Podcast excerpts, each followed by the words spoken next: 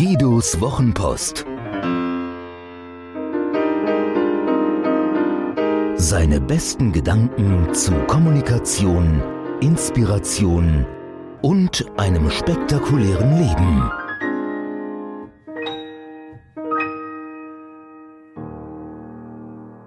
Der freie Wille hat keinen Reservetank. Des Menschen Wille und seine Fähigkeit, Entscheidungen zu treffen, um Veränderungen herbeizuführen, ist wie der Skoda Superb, den ich vor ein paar Jahren fuhr. Starker Vortrieb mit seinem Sechszylinder 260 PS Allrad, also Quattro. Ein Vortrieb, der auch dem Cayenne als Basismotorisierung diente. Aber er hatte einen echt kleinen Tank. Der tschechische Understater war so durstig, dass ich für unser eng geknüpftes Tankstellennetz oft genug dankbar war. Und genau so geht es uns mit unserer Willenskraft.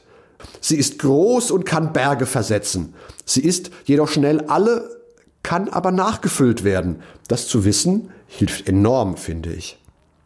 Wenn der Disziplintank leer ist, fallen wir in unser standardisiertes Verhalten zurück. Deswegen ist es eine gute Idee, das, was uns wichtig ist, alsbald zu erledigen, bevor wir nachlassen.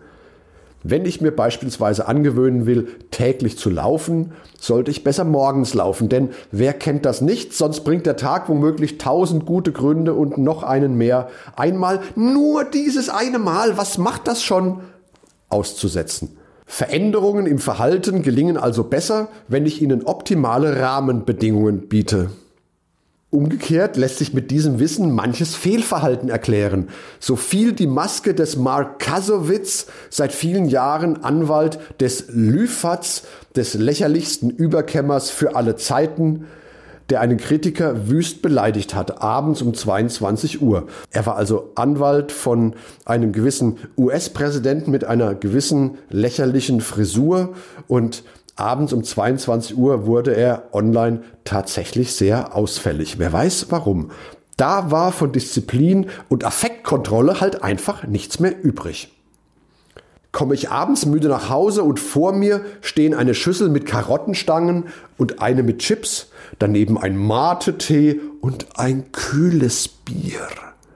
Woraus wird mein Menü wohl bestehen? Ich bin ja praktisch wehrlos. Wenn und weil ich das weiß, kann ich aber dafür sorgen, dass mich eine leckere Salatschüssel erwartet oder die wichtigsten Bestandteile so weit vorbereitet sind, dass es nur noch minimalen Aufwand braucht. Dann gibt es zu dem Bier eben Salat, also Mate-Tee geht gar nicht. In Israel lief über zehn Monate eine Studie mit Richtern, die über Begnadigungen zu entscheiden hatten. Am Morgen nach der Mittagspause und nach der nachmittäglichen Pause lag die Begnadigungsquote bei bis zu 65 Prozent. Doch vor den nächsten Pausen, je näher diese Pausen kamen, sank die Chance gleichmäßig bis auf 0 Prozent. Mit anderen Worten, je mehr die Richter mental ermüdeten, desto eher fielen sie in ihren Standard zurück. Und das war das Bewahren stabiler Verhältnisse. Antrag abgelehnt.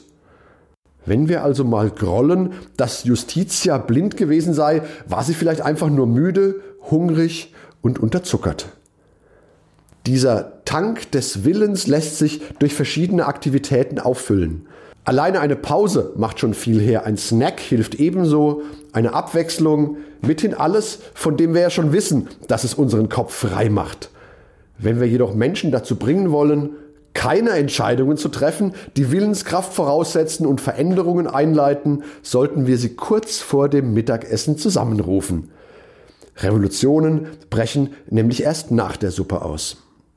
Meetings im Unternehmen und mit Kunden, in denen wir dagegen etwas bewegen wollen, legen wir am besten nach die Pausen.